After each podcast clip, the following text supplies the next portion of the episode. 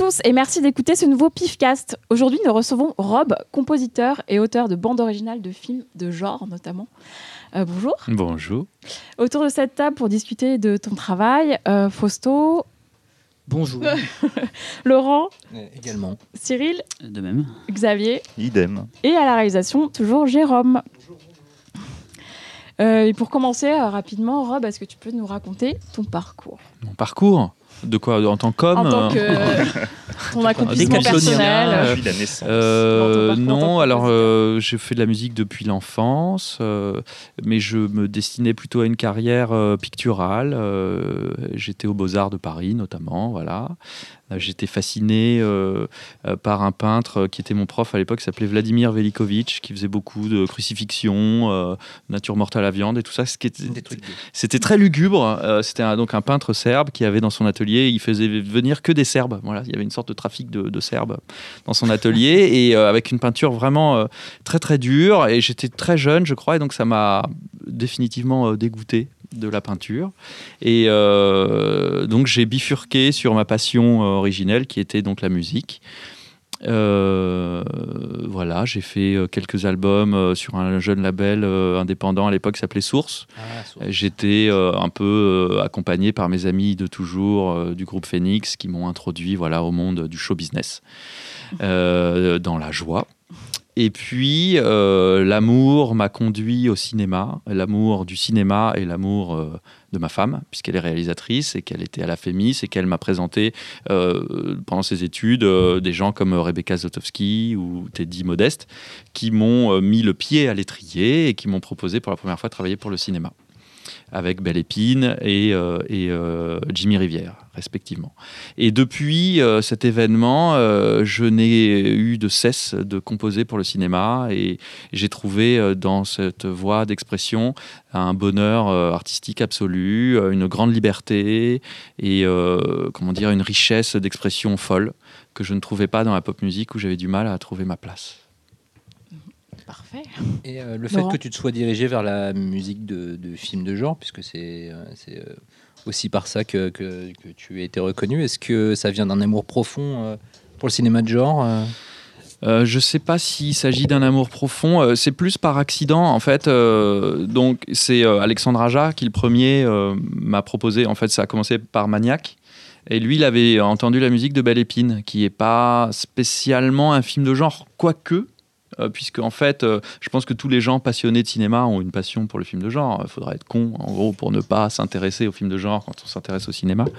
Euh, et donc, je pense que Rebecca Zlotowski avait insidieusement introduit dans son film une certaine ambiance, quelque chose de lugubre, de nocturne, aussi quelque chose de, des traumatismes de l'enfance, peut-être, du deuil, voilà, des notions qu'on retrouve assez souvent dans le, cinéma de genre.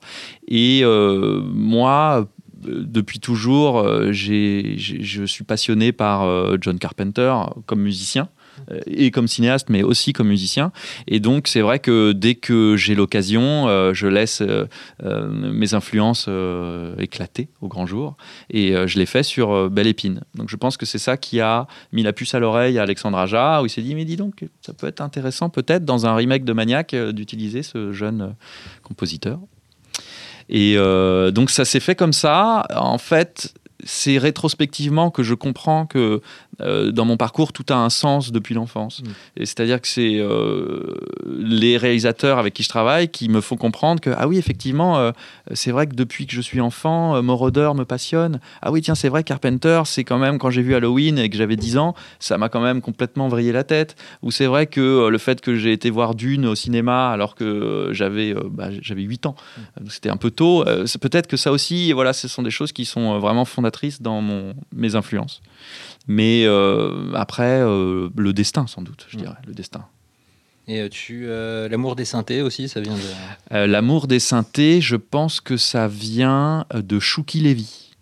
Ah oui. Euh, donc euh, ouais, compositeur entre autres. C'était euh, donc c'était lui qui composait tous les, voilà euh, voilà exactement toute cette époque du, du- de, de l'importation du, du- dessin animé japonais et des coprods d'ailleurs franco-japonaises. Et je pense que c'est en regardant les Cités d'or que donc le mélange de enfin cet univers de voyage, de mystique, je dirais une mystique à la portée des enfants, ce qui est assez rare finalement, euh, porté par ces sonorités synthétiques puisque vraiment on est au cœur de l'époque où les synthés analogiques étaient extrêmement au point, hein, c'est-à-dire en gros euh, tout début des années 80. Donc c'est l'époque où le Jupiter 8 par exemple, hein, pour les, les- les connaisseurs, voilà, euh, un synthé voilà, qui sortait pile à ce moment-là, c'était la Rolls du synthé analogique. Et ben voilà, ça marque énormément euh, le- le- la musique de ces séries-là. Et je pense que quand on a donc euh, à l'époque, je sais pas, quelque chose comme euh, 4, 5, 6 ans, voilà, c'est des, des- des- des chocs esthétiques qu'on cherche à reproduire après quand on en a les moyens. Parce que Mm. c'est cher, hein, Jupiter 8 Ah oui. aujourd'hui. C'est marrant ce que tu dis parce qu'il y a de plus en plus de gens qui commencent à, se, à parler justement de Shuki Levy comme référence et tout. J'entends Bah, le- moi, je, le- je, clame son nom euh, Ouais, par mais- tous les toits parce que euh, déjà, euh, je- il a un talent fou. Je suis pas sûr que ce soit vraiment reconnu euh, dans le métier. Euh, sans doute parce que le mec aujourd'hui fait sûrement pas du tout de musique. Il doit être dans de la clair. prod de porno ou je sais pas. Il doit faire des trucs comme ça. Je le soupçonne. Voilà, de ne pas avoir fait de la musique par passion ou quoi que. Enfin, j'en sais rien d'ailleurs. Ouais. Je juge, je juge qui suis-je pour juger Shuki Levy. Euh, mais c'est vrai qu'il a disparu complètement de la musique et de la. Je sais pas où. Ce serait intéressant. hein, de... Les, les Canadiens qui s'appellent le Matos, qui font de la musique électronique aussi, qui ont fait une musique d'un film qui s'appelle le Turbo Kid, et pareil, ils se, réf- enfin, ils se donnent euh, Ouais. des enfants de Bah, Levy, quoi. Moi, je- franchement, le, le- j'ai le disque, j'ai le vinyle des Cités d'Or. C'est fantastique. Très rare, hein, attention. hein, ça- Ah bon, c'est vrai ouais, Si c'est l'album complet, c'est Ouais, super l'album rare. complet. Ah ouais, ouf. précisément. Et ben, euh, c'est vraiment, c'est vraiment fantastique, quoi. C'est extrêmement émouvant. euh, les sons sont déments, mais euh, je reconnais, par exemple, chez Daft Punk ou chez Phoenix, la- le, le même amour, les mêmes traumatismes de l'enfance. hein. Mais maintenant que tu le dis, c'est vrai que. Alors, moi, je parlais de la BO de l'inspecteur Gadget. Les gens s'imaginent toujours le, le thème général, mais en fait, moi, j'ai aussi l'album en, Mmh, je en vois très bien, et il est dément, en fait. Quand tu a des écoutes perles. les, les, les, les- les pistes séparées. Mmh. Et maintenant que tu le dis, effectivement, quand je- je- j'entends ces musiques, il y a des passages de maniaque, ouais, effectivement, il y a de ça, et le côté euh, très euh, tout, tout, tout, c'est un peu, un peu foufou, quoi. Ouais, il y a un Euh, aspect. euh, ouais, ouais. voilà, Bah, c'est vraiment une utilisation euh, euh, à outrance du synthé analogique, quoi. Donc beaucoup d'effets, beaucoup de tout, tout, tout, côté des psychiatrique, un petit peu, un peu. Ouais, mais aussi genre, des arpégios, euh, aussi des séquences, euh, et puis un, un son assez gras en fait. C'est marrant que tu parles, tu parles d'arpège parce que justement en écoutant euh, la BO de Horns, euh, a beaucoup d'arpèges au piano qui ressemblent finalement pas mal à des arpèges synthétiques que tu peux utiliser. euh, J'ai l'impression que tu utilises un petit peu l'orchestre, euh, un peu comme tu utilises les synthés en fait. euh. Bah ouais, moi je suis, vu que je suis autodidacte de l'orchestration, j'ai une tendance à utiliser l'orchestre comme si c'était un synthé, et ce qui amène euh, des, des expérimentations assez marrantes. Mais finalement, on se rend compte que euh, ces expérimentations amènent très vite à Steve Reich ou Philip Glass en fait. Mm. Euh, c'est ce genre de truc quoi, que- que- que- qui résonne quoi. un côté métronomique, justement, de, de glace, un petit peu. Oui, et puis l'idée que c'est une séquence Ouais. qui se répète à l'envie, et ouais, puis ouais. que c'est deux séquences qui se superposent avec des arythmies, des trucs, des machins, ça fait. Mais moi, ça me fascine. Enfin, j'aime Steve Reich presque autant que Shukiyevi, quoi. Et contrairement, en revanche, je trouve à beaucoup de, de, de bandes son euh, synthé, euh, il y a beaucoup d'émotions dans les tiennes, ce qui vient peut-être justement de, de Shuki Levy et de, de, de, de cette approche plus, euh, plus on va dire, euh, mélodique que rythmique de Mhm. la musique électro. Et dans Horns notamment, je trouve que ça se ressent beaucoup. Bah, je suis... merci déjà. Je prends ça comme un compliment parce que c'est vrai que j'aime beaucoup l'idée qu'il y ait de l'émotion dans derrière chacune des notes, qu'aucune note soit vaine. Euh, c'est vrai que c'est souvent un défaut dans le cinéma de genre. Euh, la bande son est très souvent là juste pour euh, créer une atmosphère, mais pas spécialement pour susciter de l'émotion. On compte plutôt sur d'autres artifices pour ça. Et moi, je trouve que un des succès de Maniac, c'est en tout cas pour la musique, c'est d'avoir réussi à amener une émotion supplémentaire et une lecture différente du héros. Et euh, même pour les autres films, même pour le cinéma d'auteur, même pour une comédie, j'essaie toujours d'amener une mélodie et quelque chose qui se fredonne et quelque chose qui résonne euh, sentimentalement. Euh, c'est toujours une ambition que je garde précieusement quoi, pour un film. Et du coup, Maniac, c'était ton premier film vraiment de genre, euh, même d'horreur, on va dire. euh. Bah, c'est presque le seul en fait. Euh, C'est, je crois que c'est marrant parce que euh, parfois j'ai l'impression que maintenant je suis genre le compositeur français de, de cinéma, euh, genre de genre. Alors on dit de genre, bon pareil, ça c'est un autre débat. Qu'est-ce que c'est que le cinéma de genre? Mais même, on va me dire que je suis un compositeur de slasher. Je suis ah bon? Mais, euh, mais qu'est-ce que j'ai fait pour mériter ça? J'ai fait Maniac, mais euh, c'est. Ouais, mais c'est ça. Mais, mais parce que, faut dire, enfin, moi j'aime beaucoup ce film. Euh, en dehors de la musique, je trouve que le film est très réussi, que c'est un bon remake et qu'il il y a une vraie âme, que le film est habité et, donc, euh, et que esthétiquement il est, très, il est très bien réussi, très bien fait. Donc je suis. En fait, euh, c'est une sorte de concordance euh, heureuse. Euh, qui a fait de moi euh, voilà ce porte-parole euh, de la nouvelle musique de cinéma de genre en France. Euh, le- le- le- il faut dire aussi qu'en fait, euh, il n'y en a pas d'autres.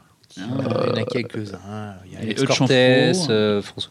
François Il y avait, Chanfraud euh, qui est décédé récemment, euh, qui ouais. faisait la musique de. Bah, qui avait fait les premiers euh, d'ailleurs. Ouais. Ouais. Ah, tout premier, ouais, effectivement. Raphaël Gasca, mais Ah, qui ça, a fait Isaac, ça. euh, notamment des Busti, Maury, euh, D'accord. Bustio et Maury euh, aux yeux des vivants. Et Qui a aussi fait la musique de Flashback, le jeu vidéo. Tout à fait, euh, oui. Ok, bon, Oui, bah, ça oui, je connais pas, tu vois. Il faut que je m'intéresse à ça, je connais Ah. pas. Mais en tout cas, euh, on, ça se compte sur, le, sur les doigts d'une main, tu vois. Et donc c'est- intéressant aussi. Il faut dire que le cinéma de genre en France, euh, la prod n'est pas non plus à son paroxysme. Et la BO de Maniac, elle, a- elle a quand même marqué les esprits. Enfin, euh, on parlait que Fausto à l'époque, quand on passait l'abondance au pif avant chaque Mm. séance, on se disait, c'est vrai que le, le travail sur le son, la bande sonore et tout, c'est- ça fait un petit moment qu'un film d'horreur n'avait pas un thème comme ça qui, avait, qui était ressorti. euh, Ça, ça a marqué les esprits. Quoi. Bah, je me souviens que toute l'équipe, que ce soit les monteurs son, le mixeur, le monteur, tout ça, on avait vraiment travaillé euh, de concert, si je puis Oh. me permettre. Euh, et vraiment, euh, chacun avait donné le meilleur de, de- de- de lui-même. C'était assez. Il y avait un très beau travail d'équipe. Je pense que il faut féliciter encore une fois Aja pour avoir réussi à fédérer vraiment une équipe très soudée et qui avait envie de montrer un savoir-faire, un, truc euh, français. C'est vrai qu'à la base, elle avait l'idée d'un remake de Maniac en, en point of view, que c'était comme ça que c'était annoncé. On s'était tous dit un peu dubitatif, qu'est-ce Ouais, que ça va donner. ouais, ils vont au casse-pipe, quoi. voilà, et finalement, bah, ça a été en science du milieu à Ouais. Cannes et tout le monde a vraiment euh, été Mais je un pense peu que euh, marqué. même, quoi. même Elijah Wood, tu vois, a, Ouais. vraiment euh, su donner un truc. euh, voilà, lui, personne voilà, n'a chômé. Même Quoi. son, le fait qu'ils sont dans le film, voilà, ça aussi, Ouais. c'était encore un truc qu'on a dû se dire, voilà, qu'est-ce qu'il fout là, Frodon, quoi, je sais pas. Il aime vraiment ça. Enfin, Oui, dit là aujourd'hui. Oui, maintenant, c'est évident, mais définitivement prouvé que c'était À, l'époque, c'était pas ça. Ouais, bien sûr. Mais cela, dit, juste pour revenir sur un film que les fans de cinéma de genre, je fais des guillemets, mais personne ne les voit, mais c'est pas grave. Euh, Voilà. Ne- euh, enfin, un film auquel on pense pas forcément, mais, mais dont la musique, euh, je trouve, le fait basculer un petit peu dans le genre. Tu l'as évoqué au début, c'est vraiment belle épine, je trouve. Mhm. Euh, où effectivement, on n'est on n'est pas du tout sur une trame genresque, mais en revanche, la musique, à certains moments, nous fait flirter avec une atmosphère. En fait, pas on est, loin on, est, on est sur une trame genresque parce que Ouais, le mais, film, en fait, c'est quand même une histoire non. de fantôme. plutôt plutôt non, non horrifique au sens si tu Ouais. veux tel qu'on peut l'admettre dans ce dans ce Ouais. podcast tu vois Mhm. mais euh, mais la musique en revanche elle est je trouve dans cette espèce d'idée d'accompagnement euh, fantastique cette, cette espèce de contamination d'univers quoi si tu vois ce que je veux dire ouais, oui, je vois tout à fait euh, une sorte de, oui, un, un débordement du ça, réel. c'est ça, ouais. Et aussi, comment dire, les, les, les afflictions de l'enfance. Hmm. Et ça, c'est vrai que c'est souvent le, le, le, le du cinéma de genre. C'est toujours des trucs. euh, c'est toujours une histoire d'enfant qui a peur, quoi. Un, un peu. Enfin. Je schématise vachement. hein. Et euh, Belle Épine, c'est exactement ça. Et donc, dès lors qu'on traite de ce sujet-là, finalement, on, je sais pas comment dire, on crée une musique qui est à la fois mélancolique et nostalgique. Et euh, bah, je sais pas, moi, ça m'inspire toujours ces, sons-là, et qui sont des sons euh, typiques du cinéma de genre. Peut-être aussi simplement que je suis né en 78, et donc en fait, c'est une sorte de. peut-être d'âge d'or euh, qui a bercé mon enfance. Et, l'année de la euh, sortie du zombie de Romero quand même. bah, tu vois. pas mal Et, euh, et euh, tu vois, je fais vraiment partie de la génération VHS, quoi. Hmm. Je vois vraiment je- toutes les jaquettes. Ça a vraiment bercé voilà, mon, mon enfance. Et donc, je pense que ça se retrouve systématiquement dans tout ce que je fais. Même quand j'essaye de m'en éloigner, si ça se trouve, la musique de Populaire, qui était quand même, je pense, la plus loin de Maniac euh, dans ma carrière, euh, il y a, aussi des reflets euh, de genre. et, je fais un saut discographique mais c'est toi qui t'es occupé de la BO de Planétarium de Rebecca Zlotowski aussi du coup ou Ouais, ouais, tout à fait. Et d'ailleurs, euh, d'ailleurs, on retrouvera totalement euh, une inspiration musique de genre. Parce que là, j'ai euh, intégré à l'orchestre philharmonique, euh, encore une fois, des synthés, Mhm. et même des synthés euh, carpenteresques, avec vraiment des, voilà, des scansions, euh, euh, d'arpeggio, euh, voilà, toujours mes trucs que j'aime. Mhm. Ben, j'ai réussi à les intégrer dans un film d'époque qui est encore une fois chez cette chère Rebecca Zlotowski, un film qui flirte avec le genre puisqu'il s'agit encore une fois d'un film de fantôme. Mhm. Donc voilà, je suis très heureux de cette musique de film. J'ai hâte de la partager avec vous. le film doit sortir quoi d'ici la fin de l'année peut-être? Le film doit sortir en novembre. Novembre. Et d'ailleurs, je pense que ce serait une bonne idée de faire écouter en, en avant-première, pourquoi pas, un morceau au sein de ce Pifcast.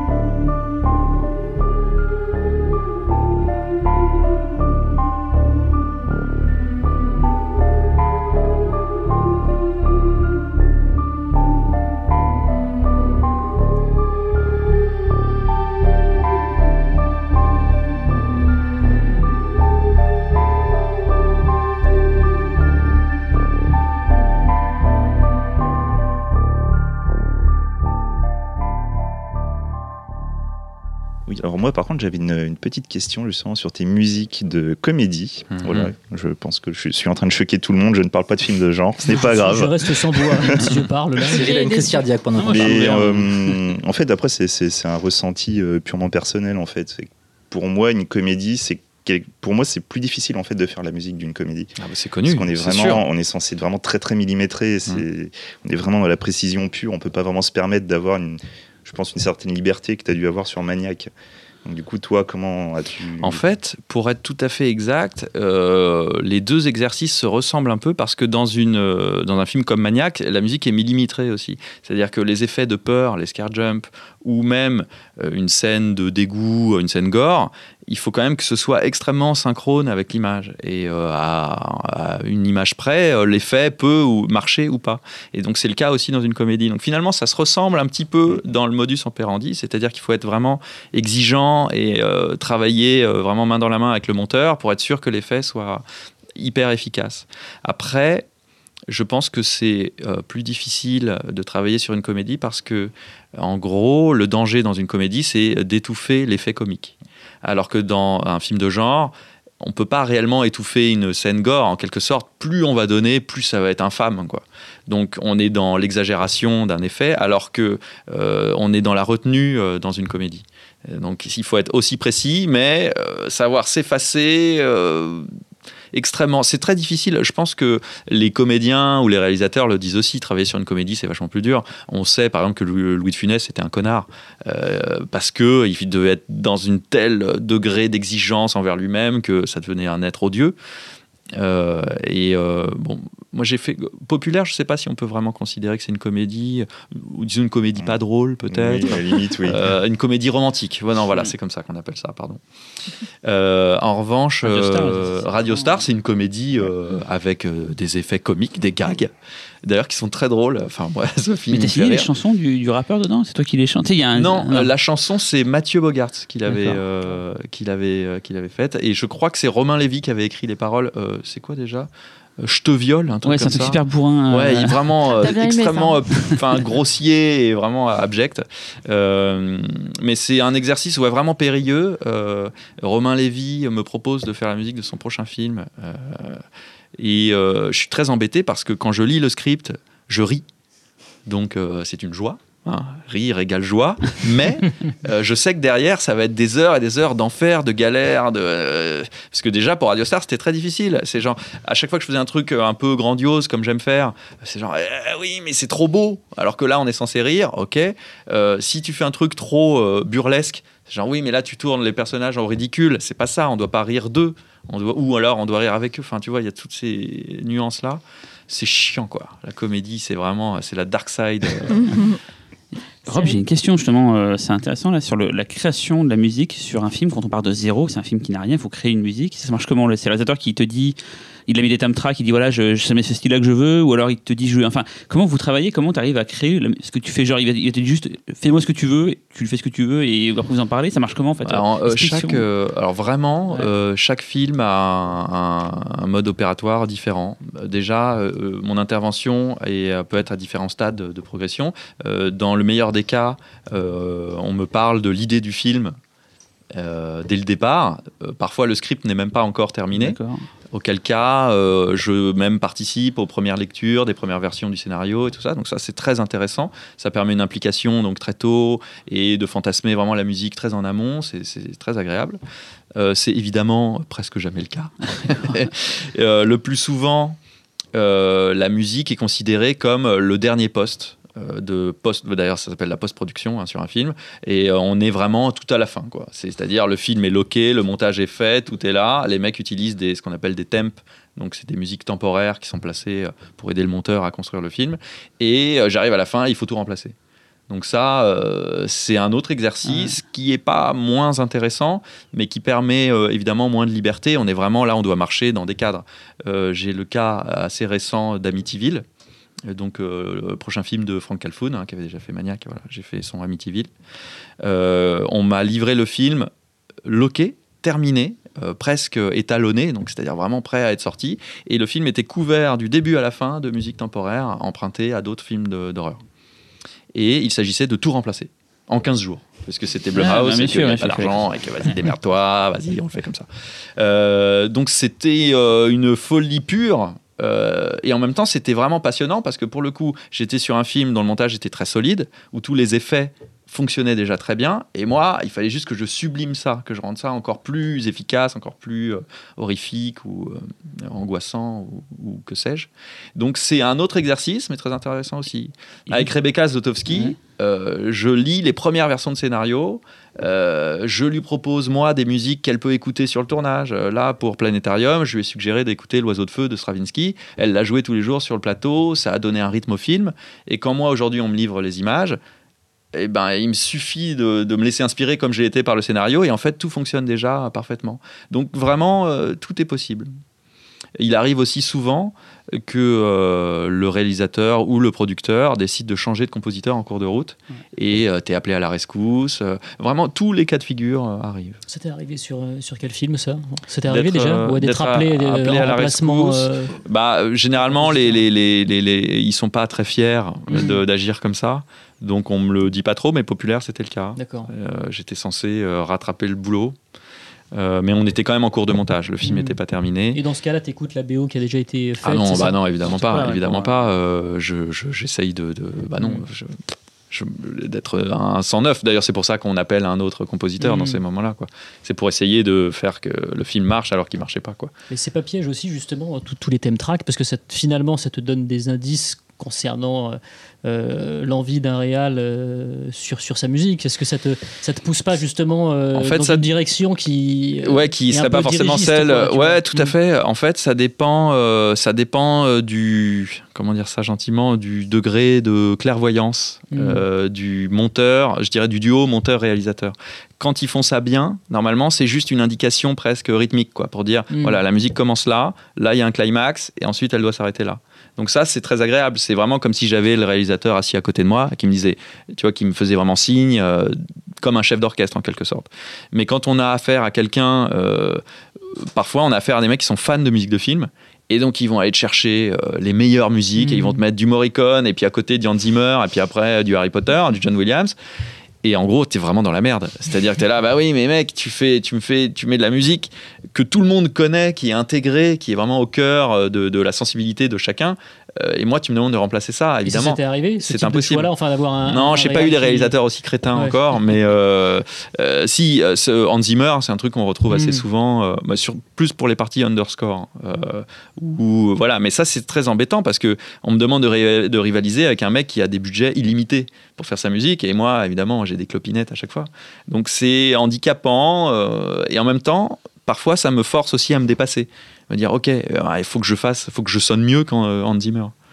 Ça peut être intéressant aussi. Est-ce est-ce que- est-ce qu'on peut justement parler de chiffres? Parce que moi, c'est un peu la grande inconnue. C'est c'est c'est quoi l'enveloppe en fait qu'on confie à un compositeur?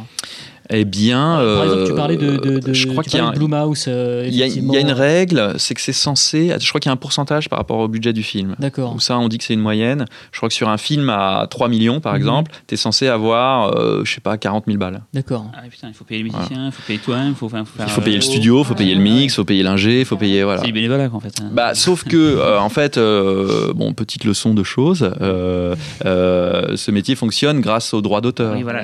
Donc en fait, c'est sur le droit d'auteur que tu, ton, Mhm. négociateur se bat pour que tu aies une rémunération a posteriori. Tu les rediffes après dans, dans la vie, la Voilà, du film, ça. dans le futur et tout. Et en quelque sorte, tu mises sur le succès du film. Ouais. Quoi. Donc ça t'investit aussi euh, d'autant plus euh, dans la fabrication de la musique. C'est une BO après qui est éditée, ce qui n'est pas toujours le cas d'ailleurs maintenant. Ce euh, qui est aussi maintenant que le digital euh, Ouais. règne, euh, c'est gratuit presque de sortir un truc sur iTunes ou Deezer ou que Mhm. sais-je. Donc euh, presque systématiquement, la musique est disponible maintenant. Parce qu'on a une période, euh, pas tout de suite, mais il y a quelques années où vraiment on ne trouvait plus les musiques de films. En fait, il y avait une sorte d'entre-deux entre le CD et le digital. Et il y a euh, une zone un peu trouble. voilà, enfin bon, on, est ne trouvait encore plus rien. trouble, quoi. mais- C'était, c'était super relou. Ouais, mais maintenant on sent que pff, euh, tout est dispo quoi. Même un, un- donc un, quelqu'un avec qui je travaille qui s'appelle Music Box en France euh, sort presque systématiquement euh, toutes les musiques de films produites en France quoi. Ce qui est une démarche que j'aime bien parce qu'elle a un côté conservateur de musée, tu vois, il y a un Mm. côté archivage pour l'histoire. que je trouve assez noble. Euh, D'autant qu'ils font ça très bien, donc euh, voilà, je leur rends hommage euh, au passage. Mais le budget, en fait, aussi détermine énormément l'orchestration d'un film. Par exemple, dès lors qu'on nous demande du symphonique, bon bah il n'y a pas le choix quoi. Ça coûte, hein, il y a un minimum quoi, il y a, un, il y a- il y a un- un- un budget minimum. Donc euh, ça va vachement déterminer aussi, euh, tu vois, le style de, de la musique quoi. Si le mec me donne euh, 100 euros, je dirais bah pour 100 euros euh, tu auras euh, des maracas, tu vois, je sais pas. Et si tu me donnes 100 000, euh, tu peux prétendre avoir une chorale. euh, Un tambour, euh, c'est un tambourin. Euh, on va peut-être reparler un peu de Maniac. euh, Est-ce qu'on n'écouterait pas justement euh, le main theme Ouais. juste pour relancer euh, Et, et juste avant, j'aurais juste une question sur Maniac et tout ce que tu viens d'expliquer justement. Ça a été quoi ton mode de travail sur Maniac euh, précisément? Alors, ce que je fais toujours avec euh, les productions d'Aja, c'est très agréable, c'est que je suis connecté au tournage. Donc, tous les jours, je reçois les rushs. Euh, donc ça c'est évidemment euh, c'est c'est dément quoi parce que j'ai l'impression de vivre euh, au jour le jour euh, la progression du film. Et euh, donc j'envoyais de la musique au fur et à mesure. Donc là la collaboration était vraiment sublime. Euh, donc le quelque part les images me donnaient un rythme et je donnais un rythme aux images. Donc ça c'est vraiment idéal. Et puis c'était très inspirant. les rushs, comme vous pouvez l'imaginer, étaient vraiment formidables parce que du fait du, du principe de caméra subjective, ils tournaient presque que des plans séquences. Qu'après, ils ont eu be- besoin évidemment de remonter pour les- le, le- le rythme du film. Mais les rushs, euh, en gros, c'était des scènes entières de scalp, quoi.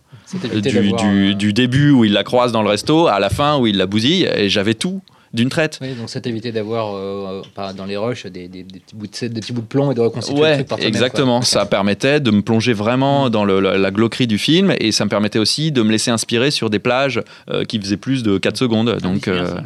J'avais vraiment 5 minutes euh, de massacre euh, pour euh, laisser exploser ma, ma peine. Pour un compositeur, les films en plan séquence euh, sont, sont presque parfaits. hein. Ouais, oui, parce que la musique a ce côté euh, linéaire, quoi. Euh, une musique, c'est un point d'entrée et un point de sortie, Mm. donc euh, ça, ça fonctionne assez bien avec ça. Après, euh, j'imagine, j'ai pas spécialement travaillé dans ma vie sur vraiment un long plan séquence, mais j'imagine que ça doit poser aussi d'autres problèmes de d'en- d'ennui et de rythme. Oui, puis parce que la ponctuation, euh, la ponctuation notamment d'un événement là, peut pas être attrapée au montage. euh, Exactement, par ouais. le montage, donc il faut euh, être Ouais. beaucoup plus précis dans la compo, j'imagine. Tout à fait. Bon, on écoute un peu de Maniac.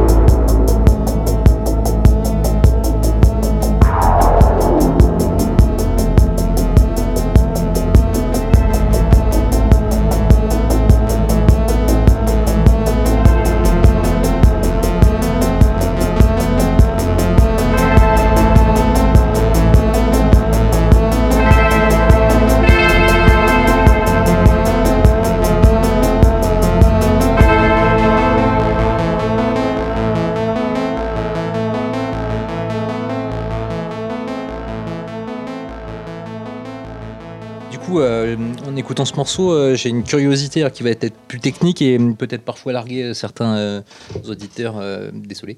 fais un lexique, fais un lexique. tu veux du name, dropping de synthé Non, déjà, alors c'est deux questions. La première, c'est est-ce que tu utilises vraiment les. Alors, il faut savoir, auditeur, que en matière de synthé analogique, il y a les vrais, les machines, et puis il y a ce qu'on appelle les. tu vas m'aider parce que j'ai oublié le nom. Tu sais, les, les, modules dans les, dans les séquenceurs informatiques. ah, des, des, émulations, quoi. Voilà, des émulations, euh, même si c'est pas le mot exact, mais il me reviendra un jour. Et, euh, les synthés virtuels, on appelle ça. Et euh, donc. il est maintenant possible avec ces synthés virtuels à moindre coût de reproduire le son plus ou moins fidèlement de ces synthés analogiques. Donc, Mais on fait, on fait vraiment.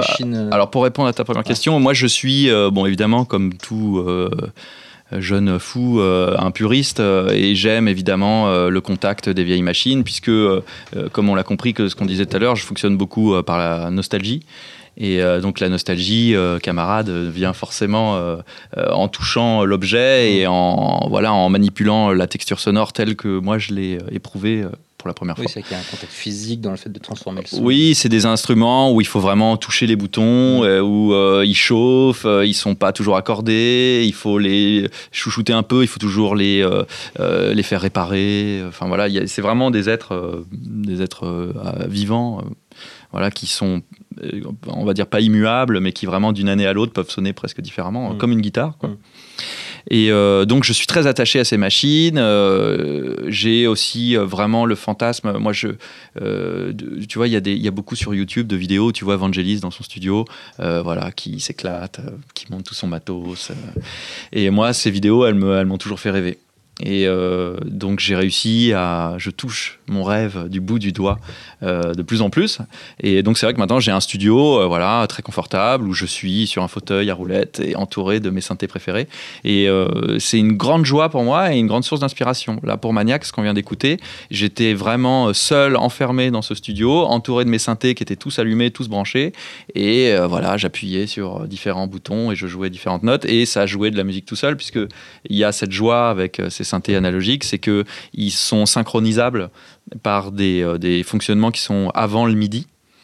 Et euh, cette synchronisation amène cette espèce de rythmique mm. qu'on retrouve souvent dans le cinéma de genre ou typiquement Carpenter. Euh, et c'est une rythmique qui est légèrement instable et c'est ça qui, pour moi, donne réellement euh, l'aspect organique, bien que ce soit des, des, machines électriques.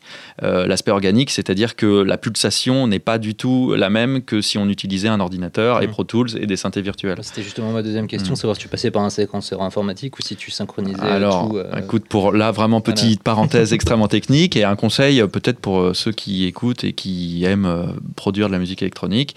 on peut aujourd'hui euh, utiliser une boîte à rythme comme par exemple la CR8000 euh, comme clock master Mhm. du Pro Tools. Et donc c'est ce que je fais. C'est elle qui donne la pulse au Pro Tools et non pas le contraire. Et euh, en fait, je crée, je fais un beat generator après à partir de la clock de la CR8000. Donc du coup, j'arrive à maintenir cette pulsation organique jusqu'au terme de la production du morceau.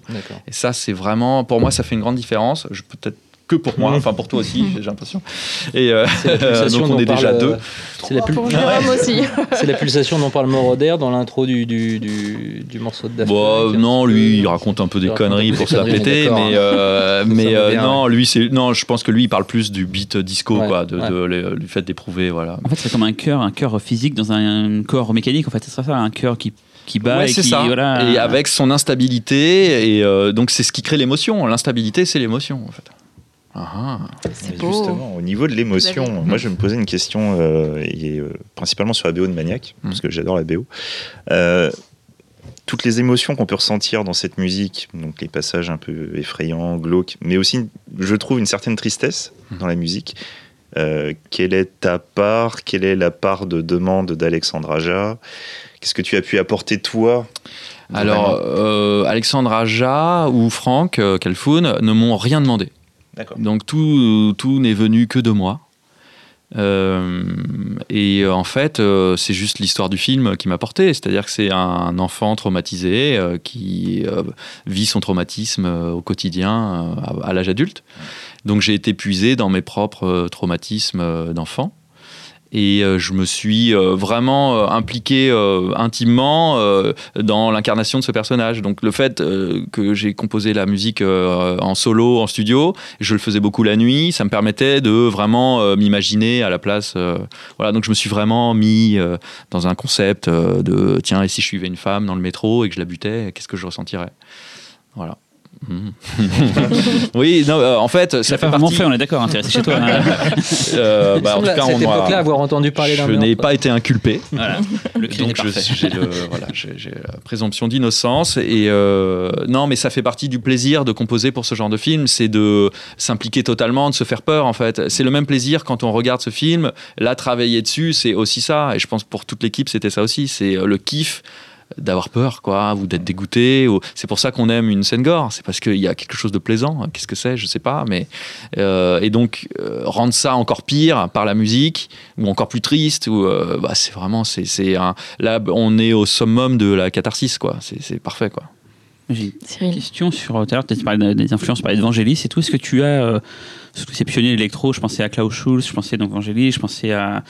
À comment ça s'appelle bah, Tu allais Moroder tout à l'heure, mais après, t'as pas l'air de l'apprécier trop trop. Mais non, non j'adore mais- j'adore Moroder mais tous ces gens-là, partie. beaucoup en France, euh, il y a une tradition en fait en France du, de l'électro. Genre, je pense à Jean-Pierre Masseria qui était un producteur euh, qui a beaucoup influencé. Il y a voilà plein de gens. Est-ce que du coup tu, voilà François de Roubaix, voilà avec le Moog. Est-ce qu'il y a vraiment quelque chose là Tu te sens un peu un, un enfant de ces gens-là euh, Est-ce que tu en as beaucoup écouté Du coup, maintenant tu ressors ça. C'est quelque chose. Enfin, je sais pas comment. Non, te- j'en ai pas vraiment écouté. euh, je sais pas. En fait, tu sais peut-être que dans ce genre de tradition, euh, euh, Jean-Pierre Perret aussi, je pensais tiens. euh, Jean-Jacques Perret, tu Ah, Jean-Jacques Perret. Euh, dans ce genre de tradition, euh, là on parle presque de de- de- d'histoire de, l'art en fait, Mhm. comment euh, tu vois comment on se transmet euh, les choses.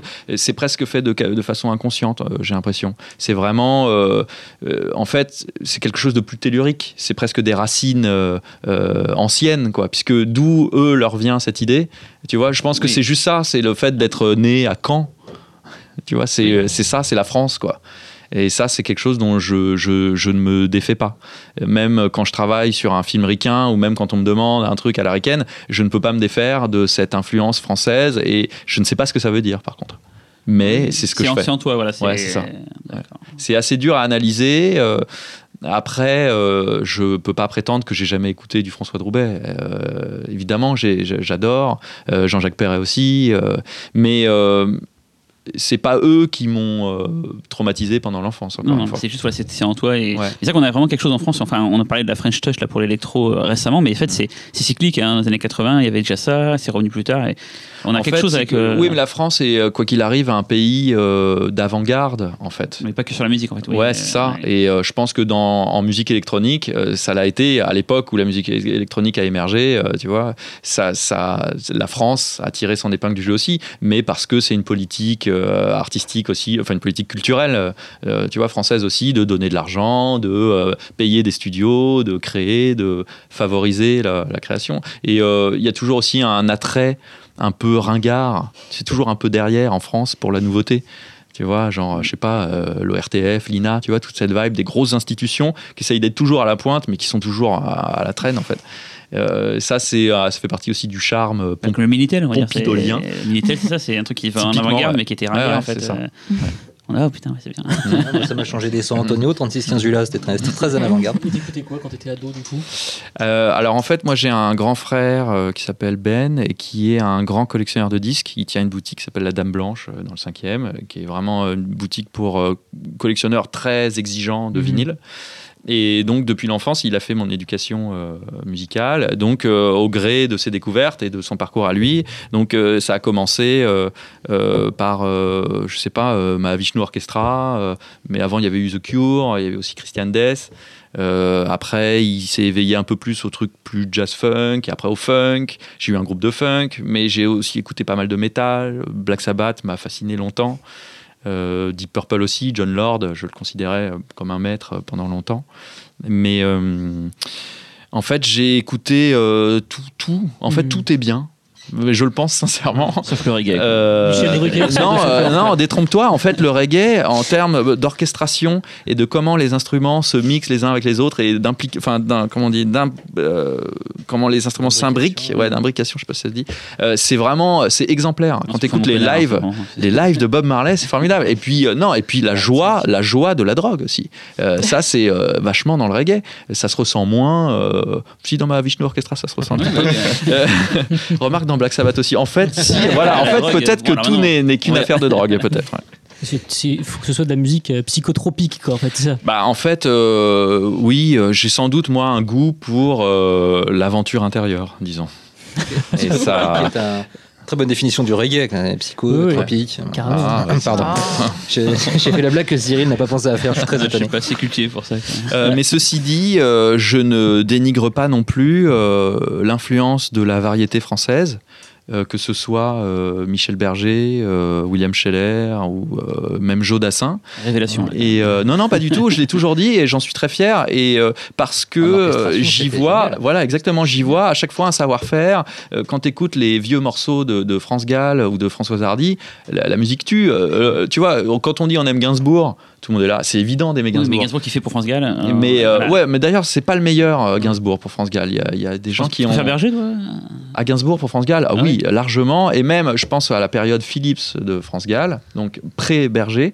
Il y a d'autres mecs qui ont fait des morceaux bien mieux que ceux de Gainsbourg. Il y a vraiment des morceaux que j'adore profondément, qui me touchent profondément. La période allemande de France Gall aussi. bah, c'est la même période, mais bon, l'allemand chanté me touche moins. Elle est mignonne quand elle chante. bah, elle est mignonne tout le temps. Tout le temps, tout le temps. Et aujourd'hui? Aujourd'hui, en variété, ah, c'est ignoble. La, variété française euh, contemporaine, c'est vraiment abject. Là, pour le coup, euh, c'est insauvable. J'en ai peur. Euh, enfin, en tout cas, ne comptez pas sur moi. Il n'y a vraiment rien à sauver Si, il y a Bertrand Belin, j'aime bien, parce qu'il joue vachement bien de la guitare. Mais ça fait partie, c'est pas la variété, c'est ce qu'ils appellent la nouvelle chanson française. Mm. Euh, voilà, bon après on a tous des petits péchés mignons, hein, bien sûr, on aime la voix de Louane. Je crois que tu as, tu as produit un album de, de quelqu'un qu'on aime beaucoup, faut se moi, Alizé. Alizé, ouais, j'aime beaucoup moi aussi Alizé. Euh, ah, on est trois. euh, bah, en fait c'est typiquement euh, le péché mignon, c'est-à-dire la sucrerie, c'est comme ça qu'elle-même se vend de toute façon, mm. c'est un bonbon. T'as fait pré-Boutonneuf, enfin pré... Ah oui, non, bien après, c'était l'époque où moi je produisais un projet qui s'appelle Qui était un projet biblique euh, instrumental. Et en fait, c'était euh, Institube, un label de techno qui s'occupait de ça. Je cherchais pas de lien, il y en a aucun dans tout ce que je. c'est fascinant. Euh, et donc Institube m'a proposé de produire Alizé. Voilà, encore une fois, aucun lien. en fait, je pense qu'Alizé était à, en quête, en tout cas peut-être pas elle directement, mais c'est les gens qui s'occupaient d'elle, d'essayer de voir si elle pouvait, si on pouvait faire grandir le produit et euh, le proposer à un public euh, adulte. Voilà, la réponse a été négative. Oui, est-ce que ça Je me rappelle d'un single assez sympathique qui avait J'avais cru déceler une influence un peu à la Chromatics euh, groupe. euh, je sais pas si tu Bah oui, à l'époque j'aimais beaucoup Ouais. les Chromatics et euh, Et bien, ouais et euh, bien, mais euh, surtout en fait Alizé est une personne charmante et je trouve que le disque a beaucoup de qualité Mm. et en fait moi je suis un grand fan de Jeannette par exemple vous voyez bon, elle est très connue pour pour Quête Basse la BO de Cria Cuervos mais elle a fait aussi d'autres albums qui sont vachement bien et c'est vraiment de la pop sucrée typiquement euh, voilà euh, ce que je kiffe chez France Gall aussi vraiment euh, une petite chanteuse à croquer toute mignonne euh, qui fait des chansons qui valent rien et mais c'est ça qu'on aime c'est léger ça ne fait que passer C'est bien pro- et puis surtout quand c'est bien produit, bah on ouais pas- a- on on se fout pas de la gueule du client, même si c'est léger. Quoi. Ouais, et puis on rejoint ce que je disais sur la variété française, c'est que euh, en fait j'adore les chansons et euh, vu que moi je n'en produis pas réellement moi-même de chansons, même si j'ai fait un album de chansons, mais bon qui n'est pas forcément réussi, euh, j'adore quand même produire des chanteuses. Je l'ai fait plusieurs fois quoi. Est-ce que c'est pas l'occasion justement d'écouter euh, le morceau d'Amityville euh, dont tu nous as parlé Ah oui, tout à hein, fait, qui est oui, justement un morceau chanté. Oui, euh, un morceau chanté. En fait, j'aime beaucoup profiter des films d'horreur pour faire des génériques qui sont euh, une sorte d'exercice de style, mais qui, voilà, qui est bah, encore une fois tout ce même péché mignon. On y revient, euh, péché originel. Et donc euh, l'idée de créer une chanson pour un film, je trouve que c'est toujours agréable quand le film se termine sur un générique chanté. Et donc j'ai euh, la chance d'être ami avec Chloé Alper, qui est une chanteuse anglaise. Et euh, donc c'est elle qui chante à la fin de Maniac et qui chantera à la fin d'Amityville aussi. Et donc c'est une exclue du coup. euh, C'est une exclue euh, ouais, mondiale. Exclu. Exclu. I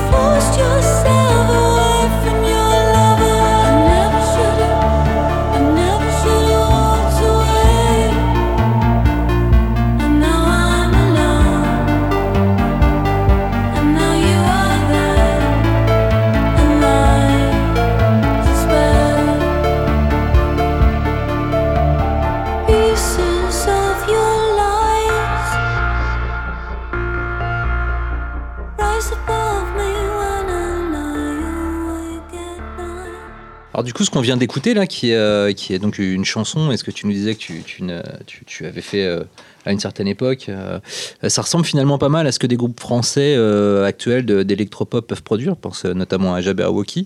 Et du coup, est-ce que toi, ce serait pas l'aubaine de, revenir un petit peu vers ça et pouvoir proposer à des maisons de disques un produit hors cinéma, plus, plus pop.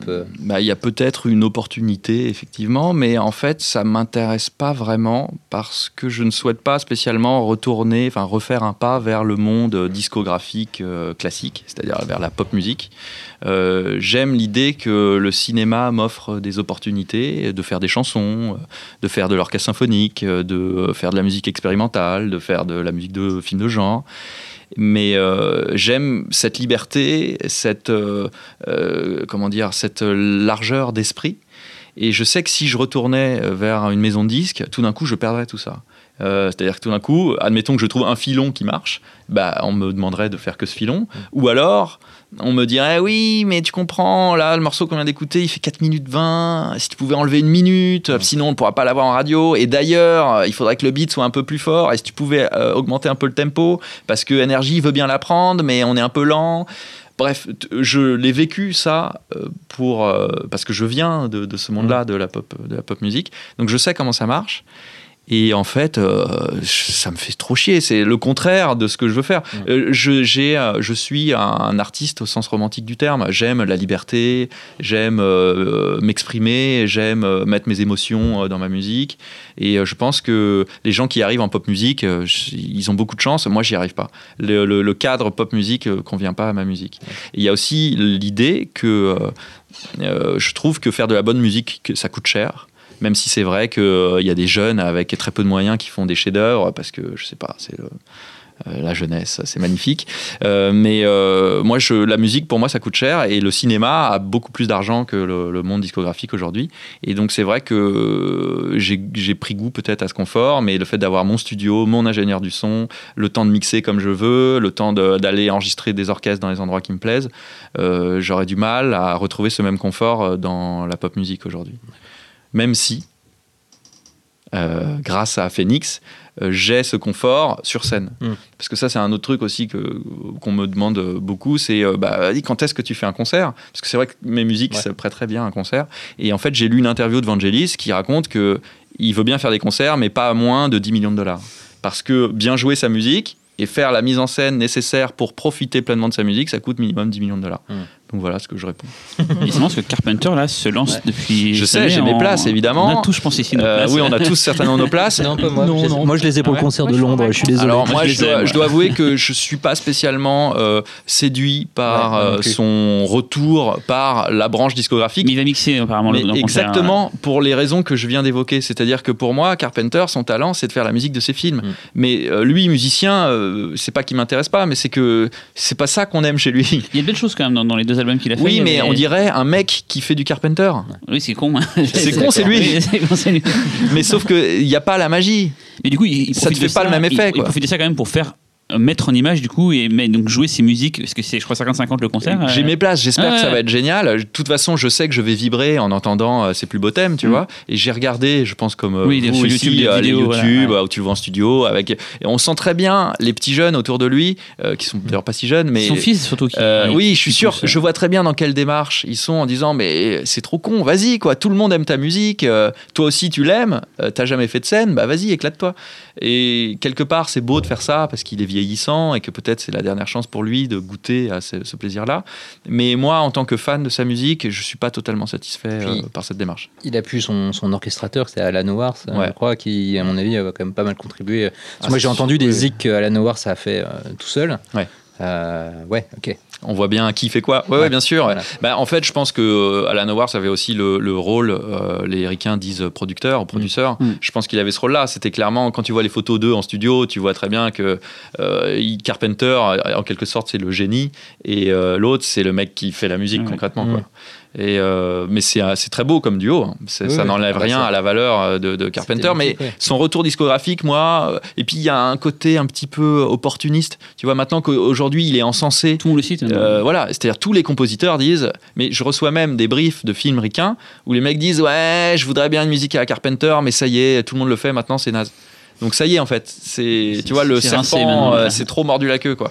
Euh, donc euh, c'est un peu bizarre de le voir revenir à ce moment-là avec deux albums où on sent que c'est un peu des chutes. euh, Enfin bref. Est-ce que tu as écouté le, la BO du film It Follows fait par Disaster Piece Bien euh, sûr. D'ailleurs, c'est une des musiques qui m'a le plus séduit euh, ces derniers temps. euh, Lui, il y a du jeu vidéo en fait, à la base du jeu vidéo indé, Ouais, je sais, ouais. pixel art et tout quoi. Ouais. Et il a quelque chose qui n'est pas comme tous les autres, je trouve. Ouais, Euh, il- lui, il a fait du Carpenter, mais sa avec, sauce, ouais, et avec euh, la, le- la touche de modernité euh, qui, qui, qui vraiment amène quelque chose, je pense. L'émotion, quelque, il y a ouais. quelque chose dans sa BO quoi. ouais, et aussi euh, une, une sorte de, de radicalité Mm. dans le son et dans la production. Notamment euh, les sons qu'il choisit. qui Ouais, n'ont rien qu'il à n'y a pas voir, forcément chez. Carpenter. Et euh, ouais, j'ai beaucoup aimé la C'est un BO petit de jeune, hein, lui aussi. hein. Ouais. Et il y a aussi un autre gars qui s'appelle Jonathan Snipe qui a fait la BO de, euh, du film Route 237 sur, euh, le- sur Shining de Kubrick.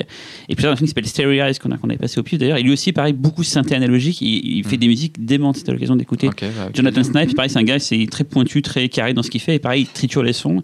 Il est moins connu que Disaster Mm. Mais je trouve que c'est aussi un des, un des deux récemment qui ont bien. Ce qui est sûr, c'est que John Carpenter, bon, c'est normal qu'on parle beaucoup de lui hein, là à cette occasion, euh, a inventé des vraiment des codes, bon des codes du cinéma de genre, mais aussi des codes musicaux.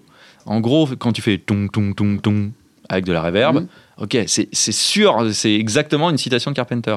Et euh, maintenant, il devient difficile de faire un film euh, que tu veux un petit peu esthétisant.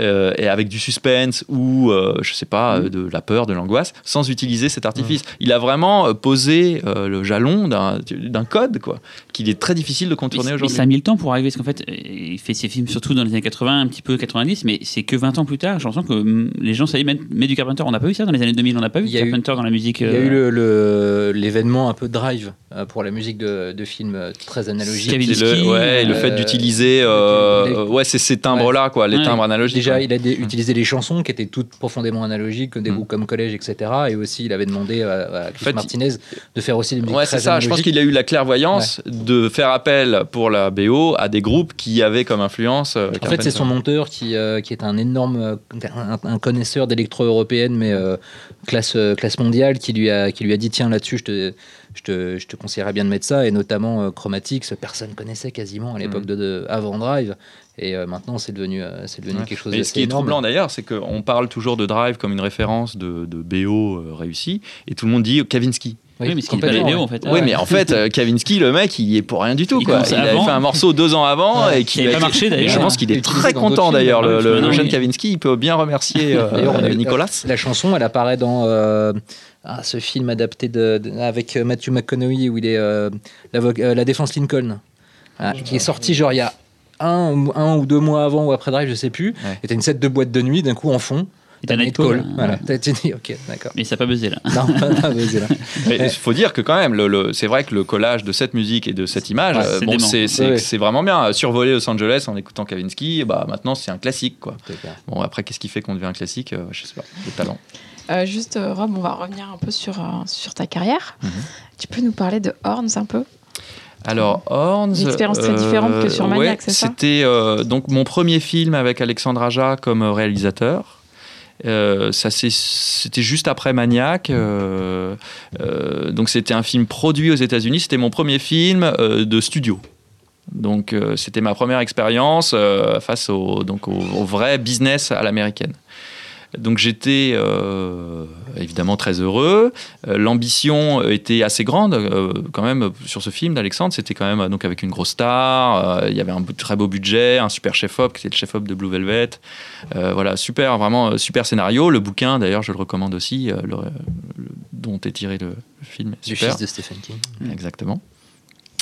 Euh, et j'ai découvert donc une autre façon de travailler euh, qui est euh, dans un système où le réalisateur n'est pas le maître. Donc c'est assez différent. En France, on travaille plus rarement comme ça, même si ça arrive aussi. En gros, c'est le producteur qui dit quoi. Et euh, c'est le premier point. Et le deuxième point, c'est que le producteur, comment, sur quoi il se base?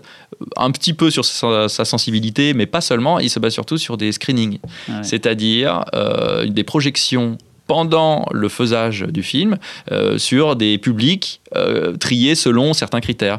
Donc pour Horns, euh, c'était, euh, je sais pas, moins de 28 ans, race blanche, mais quand même taux de métissage, tel degré. C'est des trucs hyper pointus, hyper précis. C'est un risque Et pour eux. et il y a un questionnaire hyper détaillé à la fin du film et tout est noté. Euh, à quelle minute on s'ennuie? Euh, Est-ce qu'on rit assez? Est-ce que la blague du mec qui suce son pote est bien compris Est-ce que euh, voilà tout point par point. Et si tu as une mauvaise note, ça dégage. Mais c'est sans appel. C'est genre euh, la musique est pas bien, tu dégages. Ouais. Oui, mais on a déjà non, je m'en fous. C'est une industrie en fait, c'est vraiment le côté. C'est euh, voilà, euh, il faut calibrer et je pense que ça, c'est sans doute un système qui a dû faire ses preuves sur des, des budgets colossaux où tu peux pas te permettre de te tromper. Je pense que c'est un système aussi qui s'est cassé la gueule euh, de nombreuses fois. Et en fait, Alexandre, qui est quand même euh, assez aguerri euh, de, ce mode de production, puisque Piranha 3D et La colline à des yeux, c'est deux films qui ont été produits exactement comme ça. Euh, donc il savait comment jouer avec ça. Donc il savait à quel moment, il savait sur quel point il était imbattable. Il savait aussi dire, bah, allons-y, allons en screening si vous n'êtes pas d'accord avec moi. Euh, il savait qu'il gagnerait, il savait comment gérer un peu et surtout il me protégeait beaucoup puisque euh, j'étais son chouchou dans l'équipe française. Il y a son monteur Baxter et moi la musique. Euh, donc il tenait à tout prix à défendre ma musique qui évidemment aux yeux d'un gros producteur américain euh, ma musique elle est un petit peu spéciale elle est sans doute un petit peu trop goûtue et pas tout à fait calibrée elle ressemble pas exactement à ce que le, un public lambda a l'habitude d'entendre j'imagine Et euh, donc, je pense que le producteur me voyait. En plus, je suis un total inconnu, un Français. Genre, mais d'où tu vas chercher un Français qui a jamais rien foutu euh, pour faire ce film où il y a quand même Radcliffe qu'il faut essayer de revendre aux, tu vois, aux meufs qui ont kiffé Potter et qui maintenant veulent. C'était ça, en gros. C'était comment faire grandir Harry Potter, quoi. Euh, donc, il y a eu ces fameux, euh, voilà, ces fameux screenings qui ont cartonné pour la version d'Alex contre la version du producteur. Ah oui, parce que évidemment le producteur fait un montage dans son coin pendant que le réal, euh, voilà. C'est ce qu'on appelle le, le, le director's cut. C'est vraiment ça. Mhm. C'est la version du. Ça existe vraiment. C'est pas une légende quand on voit la version euh, de Blade Runner director's cut. C'est vraiment le producteur qui à la fin dit non mais moi cette scène j'aime pas. Et de toute façon euh, les noirs de moins de 25 ans ils aiment pas. Donc euh, on dégage. Euh, donc c'était apprendre à travailler avec ça. Donc ça voulait dire m'investir énormément. Euh, moi j'avais travaillé sur une version du film qui faisait deux heures et demie et j'avais produit une heure et demie de musique symphonique. Donc c'était évidemment un exercice assez périlleux, assez intense, très exigeant et euh, très long aussi dans le temps. Et on a fait 19 versions de montage du film. Avec à chaque fois des chamboulements énormes, des scènes qui disparaissent, des trucs qui se mettent à l'envers sur une musique qui plaisait tellement à Alex qu'il avait tenu à l'enregistrer. Donc ça veut dire qu'à chaque fois, il fallait découper ma musique, la remonter, mettre des morceaux qui n'étaient pas censés coller ensemble les uns par-dessus les autres, faire une sorte de voilà de medley de ma musique. Donc euh, il y a un moment où moi j'ai un petit peu lâché les rênes et j'ai laissé le, le travail à un music editor voilà, dont c'est le métier, de prendre la musique et de faire en sorte qu'elle habille le film du mieux possible. Donc c'est une nouvelle façon de travailler que j'ai découvert. Euh, je peux pas dire que ça m'a déplu parce qu'en fait c'était hyper intéressant, c'était passionnant et il y avait un côté euh, mise en danger euh, permanent et puis confrontation avec des règles et des codes qui sont ceux du cinéma américain, qui est le cinéma qui évidemment euh, me fascine depuis l'enfance et comme tout le monde. Donc c'est quelque part génial de jouer avec ces règles-là même si elles sont profondément dégueulasses, évidemment, et contre euh, la volonté du créateur, puisque c'était quand même le projet d'Alex à, l'origine. Donc c'est voilà un peu étrange, euh, un mélange de, frustration, euh, de complexification, là où moi j'ai tendance à travailler plus à l'instinct. Là tout d'un coup il fallait travailler sur des chiffres, et en même temps j'adore le résultat. Oui, du coup, au niveau de l'utilisation de ta musique, en termes de résultats, est-ce que tu, quand tu l'as découvert, euh, est-ce que tu t'es dit, tiens, cette musique-là n'était absolument pas censée illustrer ça Parce qu'il y a parfois, tu non, étais étonné Non, ou- quand même, ils ont à peu près respecté les, les moods, mais euh, c'est vrai que pendant le mixage, je- j'ai eu des moments, je, ne je jure que c'est vrai, j'avais l'impression que c'était pas moi qui avais composé. Hmm. J'écoutais, j'étais, ah mais c'est sûr, je n'ai pas fait ça. Alors je sais pas qui l'a fait, et ce qui est fascinant, c'est que personne l'a fait. En fait, Mais ça n'a vraiment pas toi qui l'a fait. Il y a, vraiment des bah, morceaux. C'est-à-dire, euh, vu qu'ils ont pris le bout d'un truc, ils ont mis Ouais. un autre truc Ah, par-dessus, d'accord. Oui, euh, ok. c'est- en- c'est- je reconnais pas, quoi. Ouais. Et je suis, ah bah c'est pas mal. On dirait un Il mec euh, qui a fait un truc un peu inspiré de ce que j'ai. Mais c'est- c'est c'est vraiment étrange. Tribute to Rob en fait. Ouais, c'est. c'est- J'ai eu un moment un peu triste.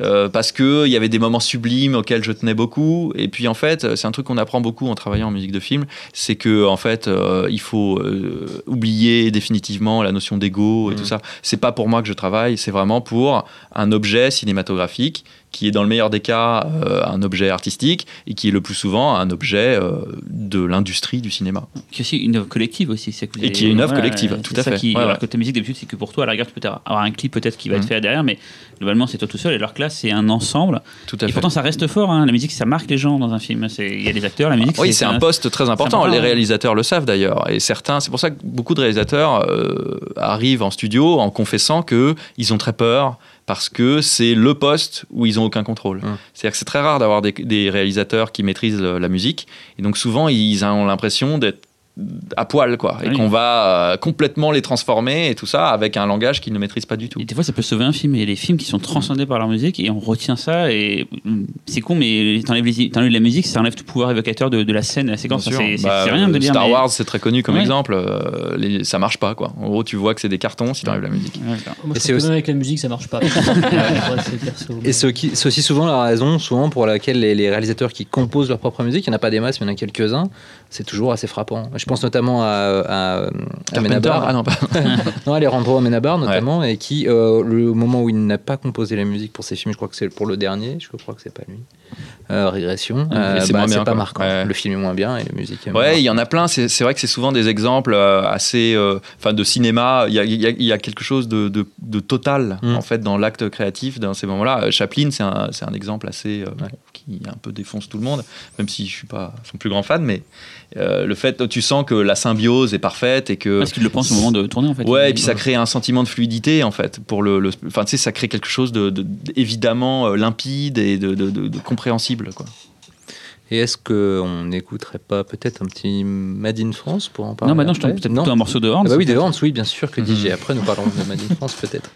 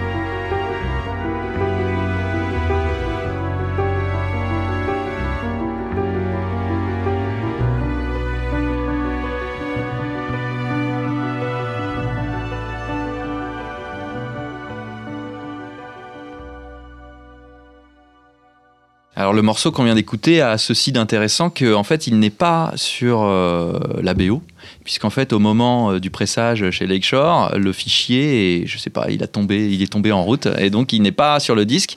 Or c'est un des morceaux que Alex et moi on préfère. Donc c'est à la fois navrant et en même temps c'est comme ça qu'on crée des mythes. C'est une exclue pour le pifcast.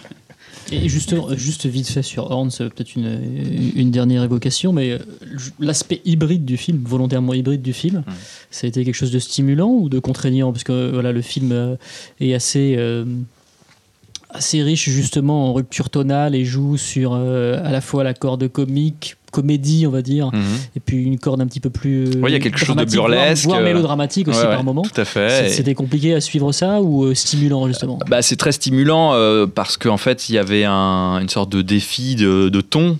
Euh, et on se dit forcément, bon, comment on va pouvoir créer une musique qui va accompagner à la fois des moments euh, clairement. euh, si, il y a quand même des gags, mais Mhm. qui sont assez hilarants d'ailleurs. Et alors qu'il y a d'autres moments de transformation, de monstres ou de puritanisme vraiment très américain. Donc c'était un défi artistique qu- qui était stimulant parce que c'était avec Alexandre Aja et qu'on a une complicité et un dialogue. Je pense que si on m'avait envoyé ça, un script juste venant d'un inconnu en me disant voilà, t'auras 15 jours pour le faire, j'aurais, j'aurais eu très peur sans doute parce que c'était compliqué. Et là, on, on partage beaucoup de, de, de, euh, de sensibilité euh, en plus avec Alexandre où voilà, on a un goût commun pour euh, le cœur. de midinette, je dirais. Voilà, nous sommes deux sortes de, Ça se sent dans le film. de en cœur pur. Euh, et euh, donc, on, a une- ce, ce même goût pour euh, la tendresse, pour les personnages et peut-être l'emphase Hmm. sentimentale. Une Donc, absence de cynisme, quoi, en fait. euh, pourtant, euh, non. C'est plus, c'est plus. Pas de l'ironie, oui, mais pas du cynisme, tu vois, je trouve, dans le film en tout cas. Ouais, non, c'est vrai. Oui, le film Ouais. n'est pas cynique. Oui, c'est vrai. C'est vrai. Enfin, il est très- finalement, il est très très très pur dans, dans, dans sa volonté de, de, de, de raconter le destin de Sia tu vois il y a aucun moment où tu as une espèce de, de, recul un peu cynique sur euh, mais mais il y a de l'ironie c'est assez mordant Ouais, ouais, c'est hein. assez mordant. ouais. Mm. Et euh, c'est d'ailleurs quelque chose que j'aime beaucoup chez, euh, chez Aja, euh, cette idée de créer une forme de cinéma très transgenre. Euh, entre justement euh, donc le film de genre pur, la comédie, mais l'histoire d'amour aussi. Et je crois que ça lui tient vraiment à cœur de raconter une histoire d'amour et aussi de raconter des choses sur l'enfance et aussi euh, de quand même montrer un monstre et la transformation.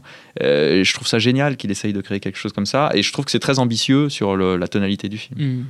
C'est ce qui a fait peur, je pense, au, screen, au, screen, au screening. Ouais, tu vois. ouais. Euh, Pour le coup, le, le- le studio ricain, en voyant ça, il a paniqué. Il a dit, C'est ah, super non, difficile à l'étiqueter. du voilà, c'est ouais. ça. Mm. Ouais, donc c'était la panique un peu. Et tu le referais de travailler comme ça, de cette manière?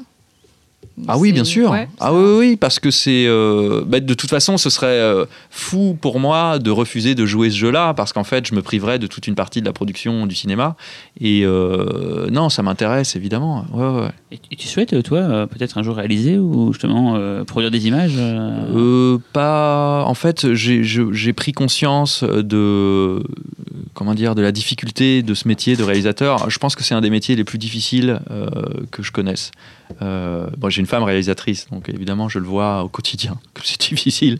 Mais euh, non, je vois bien que ça, c'est pas quelque chose qu'on peut inventer. Il suffit pas d'aimer le cinéma pour s'inventer réalisateur. Je vois beaucoup, notamment dans la production parisienne, de jeunes clippers, de jeunes gens qui font de la pub, voilà, qui se disent bon, maintenant, je vais faire un long métrage. Bah non, t'es nul. Euh, c'est pas juste Ah. euh, savoir utiliser une caméra Faut ou avoir un bon chef-op.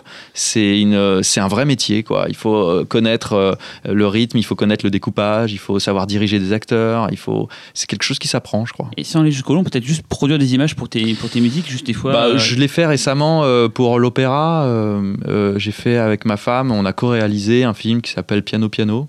Voilà, c'était euh, il y a l'opéra de Paris qui avait lancé la, un truc qui s'appelait la troisième scène, qui est une sorte de mécénat pour euh, des jeunes artistes. Et euh, Rebecca Zotowski avait fait un film, Bonello avait fait un truc, j'avais fait d'ailleurs un opéra pour Bonello. Et Xavier Veillant, voilà, plein d'artistes de tous horizons. Et avec ma femme, Maria Larrea, on a fait donc un truc qui s'appelle Piano Piano, que je vous invite à regarder, qui est assez fun, qui est une pièce pour, je sais plus combien il y a de pianos, X pianos, on va dire. Euh, tout tourné à l'opéra où c'est une improvisation euh, euh, un peu sur le thème de Faust euh, entre euh, Steve Reich, Faust et euh, et De Palma aussi, on était un peu influencé par ça. Il y a des les- screens. ouais, il y a des split screens de partout. Et euh, enfin, voilà, regardez, c'est sympa. On mettra le lien euh, dans le. Piano le Piano, podcast. ça s'appelle. Du coup, tu, euh, tu as aussi bossé euh, relativement récemment sur un film qui a fait pas mal de bruit pour de tristes raisons, euh, malheureusement euh, pas sa qualité, qui est réelle. C'est Made in France euh, de. Nicolas Boukrieff. Euh, comment comment t'en es venu à bosser sur ce projet? Nicolas m'a contacté parce qu'il était fan de la musique de Belle Épine et de Grand Central. Voilà, il m'a dit euh, à chaque fois que je, je vois une musique de film et que j'aime, euh, bah, c'est toi. Donc euh, voilà, me voici. Donc c'est toujours très agréable, évidemment, de se faire encenser en début de, de rendez-vous. J'y suis très sensible à, à la flatterie. Euh, et euh, non, il s'est avéré que euh, j'ai rencontré donc cet homme qui est un énorme fan de cinéma de genre et de cinéma d'ailleurs de tout de tout genre et donc il est une sorte d'érudit. hein. on sent qu'il vient voilà du journalisme aussi. Et donc évidemment très agréable de parler avec lui et donc il m'a présenté ce projet. Euh, c'était bon, ça a été répété. Évidemment, c'était tout à fait antérieur aux attentats. Voilà, ça ne cherchait pas à jeter de l'huile sur le feu. Bon, on a tout dit à ce Certaines sujet. personnes ici présentes étaient même sur le tournage. euh, donc, attester. Euh, donc, en tout cas, à ce moment-là de, de l'actualité, euh, ça m'apparaissait comme extrêmement intéressant de traiter ce sujet-là de cette façon-là, c'est-à-dire de faire une sorte de film d'action qui pourrait s'adresser à des jeunes de banlieue, à n'importe qui en fait, mais pas forcément à des gens qui se posent des questions un euh, polar, hein. très pertinentes sur euh, quel est, euh, voilà, qu'est-ce que le djihad aujourd'hui en France. Euh, à l'époque, c'était une question que personne se posait en plus. Enfin, Limite has-been, hein, il me disait. Ouais, c'était euh, genre, mais mec, pourquoi tu parles de ça Ouais, Vas-y, euh, déjà c'est flippant, Ouais. donc ta gueule, et en plus on s'en fout. Bon, et voilà, après il s'est passé ce qui s'est passé, donc c'était évidemment troublant. Euh, il faut savoir qu'en janvier, donc euh, les attentats de Charlie Hebdo, euh, la musique du film était terminée. Donc ne s'est pas vraiment posé la question de. Je pense que j'aurais été trop traumatisé pour pouvoir créer euh, de toute pièce une musique sur ce sujet-là à ce moment-là. Mais le fait d'avoir tout fait avant, ça a juste, on va dire, aiguillé la fin de la post-production du film pour savoir, bon alors, maintenant qu'il s'est passé ça, comment on va lécher le film pour essayer d'être euh, pertinent, intelligent et de pas dire n'importe quoi. Mm. Je pense que il s'est pas passé non plus de profonds bouleversements entre avant et après, entre les deux versions, mais c'était bien peut-être d'être encore plus exigeant sur certains détails, juste pour pas euh, jeter de l'huile sur le feu encore Ouais. une fois, ou pas provoquer inutilement, ou pas, je sais pas. En tout cas, la musique était déjà créée, et donc c'était cette musique euh, électronique, euh, une musique de suspense, euh, une musique de peur, une musique qui témoigne de l'adrénaline provoquée par le djihad chez ces jeunes crétins. Euh, je trouve que ça reste une belle façon d'évoquer le, le- le problème en disant, euh, voilà, en se mettant du côté de ces mecs-là, en montrant que le problème n'est pas religieux, que le problème, Mm. c'est juste, euh, je sais pas exactement ce que C'est c'est, une un- histoire de, presque une histoire de bêtise en fait. Oui, trouver sa place, mais pas de le faire de la mauvaise façon. Ouais, c'est ça. Et donc, un polar, du coup, là, on a vu la comédie, on a vu l'horreur, là, du coup, là, c'est un polar, hein, vraiment un film. euh, ouais, d'ailleurs, un- le, le titre de travail, c'était L'enquête. L'enquête, ouais, parce que c'était plus simple pour trouver les, lieux de tournage et tout, Ouais. c'est l'enquête. Et du coup, là, pour le coup, tu as peut-être une autre façon de, de construire ta musique, peut-être par rapport à l'enjeu du film, je sais pas, euh, qui n'est pas du coup de faire peur, qui n'est pas non plus de c'est faire plus rire, du qui- suspense et puis euh, comment dire, comment évoquer euh, euh, une enquête, c'est-à-dire euh, une sorte de, de système qui se met en place et qui, qui implique le spectateur au fur et à mesure. Et il y a quelque chose d'entêtant, de névrotique Mhm. et d'assez hypnotique. Et, Tu sais, quand, enfin, c'est Ouais. c'est ce que je ressens par l'idée de cette enquête. Tu rentres dans un cercle qui finit par t'obséder et se resserrer autour de Il y a de toi. la tension, mais il n'y a pas de peur. C'est ça le truc. Il y a- Ouais. il y a peur, mais c'est pas du, comme tu disais tout à l'heure, du chip thrill, c'est pas du, du, du bout. C'est de la peur plus par ce qui va se passer, parce que c'est des humains entre eux, qu'est-ce qu'ils vont faire et tout. C'est Ouais, et puis- qui- Et puis euh, aussi euh, ce qu'on appelle le film noir. Voilà, j'avais envie euh, qu'il y ait cette tonalité-là dans la musique, donc avec cer- juste certains sons, des pianos un peu dissonants ou des. euh, euh, J'étais très inspiré par la musique du samouraï, par exemple. D'accord. Et tu, tu parlais, on parlait tout à l'heure de pas de technique, mais là, pareil, c'est pas orchestral, c'est plus toi avec tes Là, synthés, c'est comment- euh, c'est, euh, presque exclusivement euh, des synthés comme pour Maniac. Ah, les exceptions sont euh, de l'ordre du piano et de la flûte. D'accord. Voilà. Mais par contre, il n'y a pas de musique pop à la fin. Là, il n'y a pas de générique. euh, non, il n'y a pas le péché mignon. On n'a pas eu lieu sur celui-là. Pas Il y a de la, chanson arabisante à la fin, genre, comme ça. euh, non, euh, Un petit rail et tout, quoi. Ouais. Un petit je-. Faudel avait proposé Ouais, un Faudel. truc, mais ça n'a pas été retenu. Est-ce qu'on Et- pourrait pas écouter peut-être, et on reparle après, Ouais. euh, le morceau euh, d'ouverture du film?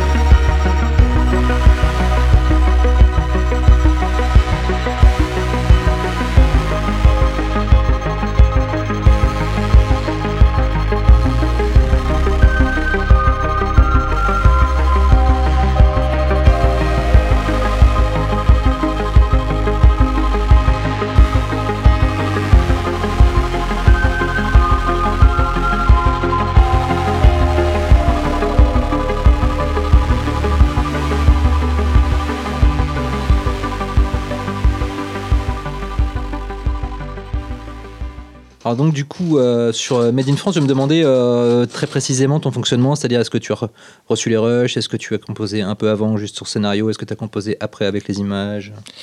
Euh, j'ai composé sur le scénario et j'ai eu la chance, encore une fois, d'être flatté.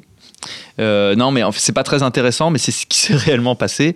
C'est que euh, j'ai composé, euh, je sais pas, une petite dizaine de morceaux inspirés par la, lecture du scénario. C'était juste avant qu'ils partent en tournage. Et il est venu au studio, Nicolas, il a écouté et il était bouleversé. Il m'a dit mais c'est fantastique, mais c'est exactement, mais comment dire, comment, je pense qu'il, je crois, je me demande s'il a pas pleuré. Et euh, donc, c'est pas très intéressant parce que c'est-à-dire, il n'y a, pas eu de, de- de confrontation.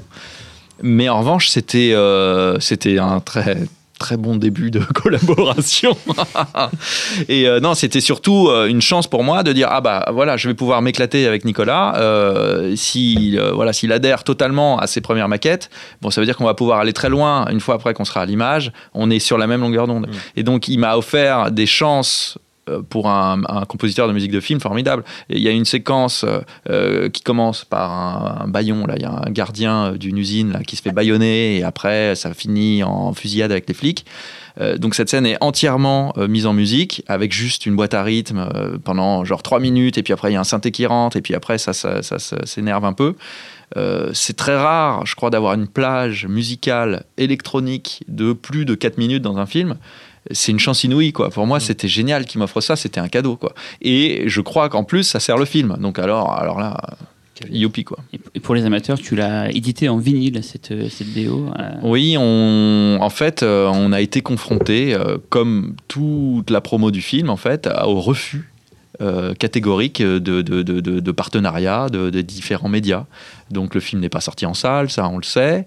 Euh, et euh, l'éditeur de musique de film qui devait le sortir, que je ne citerai pas, qui était pourtant un ami, je dis qui était, parce que je ne suis plus très sûr de son amitié. Moi, je n'en veux pas tant que ça. M'a dit non, mais je peux pas sortir ça. C'est trop polémique. La musique. Euh, ouais. Non, je ne peux pas sortir la musique parce que le film suscite trop de questions et que ça euh, déborde du cadre de mon label. Donc je l'ai évidemment insulté et je l'ai sorti sur mon propre label que j'ai fondé à cette occasion. et ça se trouve, du coup. euh, bah, du coup, c'est rarissime. Et encore une fois, c'est comme ça qu'on fonde les mythes. Donc pour information, il reste un exemplaire à Balade Sonore à Paris. On peut m'écrire. Voilà. En gros, si, on, si euh, les curieux arrivent à me joindre sur Facebook, euh, ils peuvent tout à fait commander auprès de moi. euh, voilà. Mais je sais qu'il y a très peu d'exemplaires. Je pense qu'il existe 200 exemplaires de ce disque. Et voilà, c'est c'est formidable. Je suis très content, moi, que, que ce soit comme ça. Parlerait pas du coup euh, de projets, tes, euh. pour conclure ce podcast, des projets du coup euh, qui ont lieu après justement Made in France et peut-être tes futurs projets. Tu parlais d'enrager justement. Euh, euh, oui, alors Enragé, c'était un film un peu particulier. C'était un remake de Mario Bava où le réalisateur a fait appel à moi juste pour réinterpréter le thème original de Stelvio Cipriani. Donc j'ai juste fait, on va dire, quatre ou cinq morceaux euh, qui utilisent euh, le riff de clavecin, qui est merveilleux d'ailleurs dans l'original, et que moi j'ai décliné en, en électro euh, très brutal. Euh, je suis pas tout à fait certain de l'utilisation dans le film. Euh, je pense que le film s'est un peu perdu dans d'autres euh, explorations. euh, voilà. Mais la musique, par contre, est vraiment cool. Évidemment, pardon. Et il y a eu aussi, dans la foulée, j'ai travaillé sur le Bureau des légendes, la série voilà, d'Éric Rochant pour Canal+, donc la saison 1 et puis la 2, là, qui vient de se terminer où c'était encore un autre travail. Là, pareil, on parlait de polar tout à l'heure. Là, c'était de l'espionnage, donc encore un autre délire, avec un réalisateur, cette fois showrunner. Donc, encore une fois, c'est une méthode à l'américaine qui était très intéressante aussi, Euh, très contraignante aussi, puisque là, donc, il fallait composer de la musique pour 10 fois une heure. Donc 10 heures de film, euh, avec un, plus un showrunner, Eric Rochant, très exigeant, qui sait vraiment ce qu'il veut, et euh, il est sans doute le seul, je pense. Euh, quoique, au bout de, de deux ans de collaboration, je commence à piger ce qu'il aime, et on commence à, je crois, à trouver le ton. Mais il y a vraiment beaucoup de compos à faire, même quand tu es en saison 2, il y a, où il n'y a pas de récupération. Ouais, il m'a demandé vraiment de, de Ouais. faire beaucoup de nouveautés. Et euh, oui, parce que la saison 2 était quand même assez différente de la première. Et il fallait que en- l'attention soit vraiment graduelle et qu'on prenne un peu de, plus de place avec la musique. Donc, euh, euh, ainsi soit-il. Et euh, je crois que j'ai composé en tout plus de ouais, 5 heures de musique, un truc comme ça. Voilà, donc ça pareil, on va sortir un vinyle de ça parce que c'est- agréable. C'est une musique euh, électronique aussi, mais là pour le coup, euh, avec euh, une utilisation plus hybride des synthés. Euh, je me suis procuré des synthés euh, plus tardifs qui utilisent des, des, voilà, des techniques qui sont pas simplement analogiques. Par exemple, le Prophet VS qui, voilà, qui a une, voilà, qui a une autre type de synthèse, donc qui amène des sonorités plus, je dirais qu'on remonte un peu vers les années 80, voire 90. Et euh, moi, je commence à bien aimer ce son-là euh, quand, en gros, le numérique est arrivé dans le studio. Donc, euh, les gens, les ingrats diront que ça sonne Eric Serra. Euh, en fait, pour moi, euh, je- ça m'excite quand on me dit ça. Voilà. Euh, ou euh, tu vois les albums de Jarre, euh, genre euh, The Look, tu vois, voilà, cette période-là qui est un peu trouble. Oui, Euh, c'est une sorte de. Comme l'adolescence, on se cherche un peu. Voilà, on se cherche, mais en fait, c'est juste techniquement, c'est euh, les réverbes numériques et la synthèse. Voilà, c'est- c'est- ça amène euh, d'autres sonorités. Moi, je trouve que c'est génial. Voilà. En tout cas, j'adore mélanger les deux. Donc ça, c'est le bureau des légendes. Et euh, euh, j'ai travaillé aussi sur le prochain film de Rebecca Zlotowski qui s'appelle Planétarium. On écoute un morceau au début de podcast. Euh, ah oui, c'est vrai, c'est vrai vrai. qu'on l'a écouté celui-là. Donc voilà, donc film d'époque qui se passe dans les années 30 et qui raconte l'histoire de deux sœurs spirites qui cherchent à percer dans le cinéma en produisant le premier film de fantôme en prise de vue réelle. Voilà, donc c'est passionnant. Ouais, et en fait, c'est une façon euh, allégorique pour Rebecca Zlotowski et de traiter de la montée de l'antisémitisme à la veille de la Seconde Guerre mondiale. Donc c'est très sérieux et c'est vraiment magnifique. Je suis très, très heureux de ce film. Voilà, J'espère que ça vous plaira. Ça sort en novembre. Euh, Qu'est-ce qui s'est passé d'autre? Euh, En fait, j'aime, je, je, euh, je crois que je suis euh, workaholic. ça se dit ça. Et c'est vrai que j'arrête pas de travailler. Je, ne vis que pour la musique. Et donc, je, je passe toujours d'un projet à un autre. J'arrête jamais. Et euh, là, par exemple, euh, je suis en train de travailler sur un film qui s'appelle Seul, qui est l'adaptation d'une BD euh, pour enfants. Tout à fait. Voilà, euh, des, des- des jeunes qui se réveillent et puis euh, l'humanité a disparu et ils cherchent à comprendre ce qui se passe. Donc là, c'est pareil, une musique très, euh, on va dire, empruntée au cinéma de genre. euh, voilà, euh, je, je me- je m'éclate énormément. Et je commence à travailler sur une série pour euh, Hulu, là, le, la plateforme américaine. Euh, une série qui se veut être, euh, je crois, l'équivalent américain de Black Mirror. Donc une anthologie euh, de science-fiction, mais avec là un prisme plus humoristique. Donc euh, soit du gore extrêmement abusé, soit des extraterrestres, euh, voilà, des aliens qui, voilà, plus. Qui va te permettre de passer d'un univers à un autre, euh, du coup. euh, Ouais, je crois qu'il compte sur la musique pour donner une certaine une unité, unité. quand même à la série, euh, mais euh, il y aura nécessairement ouais, différents, Mm. différentes tonalités. euh, voilà, donc ça c'est passionnant aussi. euh, Peut-être le western. Euh, pourquoi pas western Je sais pas encore. J'ai pas lu tous les scripts encore, donc je sais pas euh, tous les tous les gens évoqués. Je sais qu'il y a un cerveau géant qui contrôle l'humanité. C'est un cool, ça, ça vaut Ah, géant. génial. Ça manque beaucoup au cinéma. Ouais, c'est vrai. Bah voilà, en voilà un. Euh, et puis euh, Avec Alexandre, euh, peut-être, euh. Alexandre, évidemment, qui travaille là à euh, l'adaptation d'une biographie sur Montespan. Euh, donc Montespan, la favorite de Louis XIV, qui avait un mari très jaloux et qui a décidé donc de se venger de l'infidélité de sa femme auprès de Louis XIV et qui donc euh, cherche à intégrer euh, la plus proche euh, cour de Louis XIV pour euh, euh, lui refiler la ch'touille. voilà, donc il, guerre. hein. donc il fréquente tous les bordels de Paris euh, pour essayer de rendre malade Louis XIV à, à travers sa femme qui est sublime et voilà. auquel- Et euh, le, ce qui est intéressant dans ce film, c'est que bon, c'est Alexandre Aja. Pourquoi, où est-ce qu'on va le reconnaître? C'est qu'en fait, euh, le film abordera l'époque à travers ce qu'elle a de plus immonde, c'est-à-dire c'est une époque où on a, où les médecins ont décrété que l'eau était malsaine et que donc il fallait plus se laver. Et en fait, on avait affaire à une aristocratie euh, immonde, infecte, qui ne se lavait pas, qui se frottait et qui, pour euh, euh, voilà, donc Oui, qui qui se parfumait, qui se qui fardait, ouais. mais qui chiait derrière les rideaux. Ça, on le sait, à Versailles, c'est connu, mais qui aussi et qui aussi traitait les caries. les médecins pensaient que pour traiter les caries, il fallait mettre du miel dans les caries. Ah donc oui. voilà, Mm. où donc tout le monde avait des chicots visiteur, en dégueulasses. fait. Et euh, donc voilà, donc Aja va montrer voilà le, le- le- le film d'époque, mais à travers ce- ce- cet aspect-là. Donc c'est assez Et intéressant. tu vas, Ça sera tu vas pas composer la, tu vas composer la musique du coup Oui, je vais composer la musique, ouais. Voilà. Donc ça, on, on commence déjà à y travailler parce que ça va être un projet assez ambitieux euh, musicalement, puisque on cherche un moyen de traiter euh, du film euh, du XVIIe siècle. Comment faire une musique euh, dégueulasse, mais euh, Ouais. quand même une musique de cours. D'accord. Donc- Et c'est Greenlighté, ça, ça va être fait, c'est sûr, il y a certains ou- Ouais, ça a été annoncé là. Ouais, ouais, c'est Ah, Gaumont France et LGM, je crois. Euh, c'est produit en France. Et du coup, euh, alors, je sais pas si tu peux en parler, mais de l'approche musicale, parce que ça m'intrigue beaucoup, l'approche musicale que tu vas voir sur un, un tel film, ça va être de, de l'orchestre, ça va être de, de l'instrument euh, euh, Moi, j'ai le live fantasme. que tu vas défoncer. euh, Non, j'ai le fantasme de composer pour un orchestre de chambre avec des instruments d'époque, donc de la viole, du clavecin. Mais le clavecin, il faut savoir que c'est un instrument bah, qui a été évidemment utilisé plein de fois dans le Mhm. rock, donc on sait que c'est un instrument qui a un potentiel Mhm. de, de transgression euh, très puissant. Ça a un son hyper agressif. Donc je pense que lui, ça va être un grand partenaire euh, de cette aventure. Bah écoute, merci beaucoup euh, Rob euh, C'est une joie. d'avoir partagé ce podcast avec nous. Et on va bientôt t'écouter euh, sur... Sur toutes tes compositions. Merci.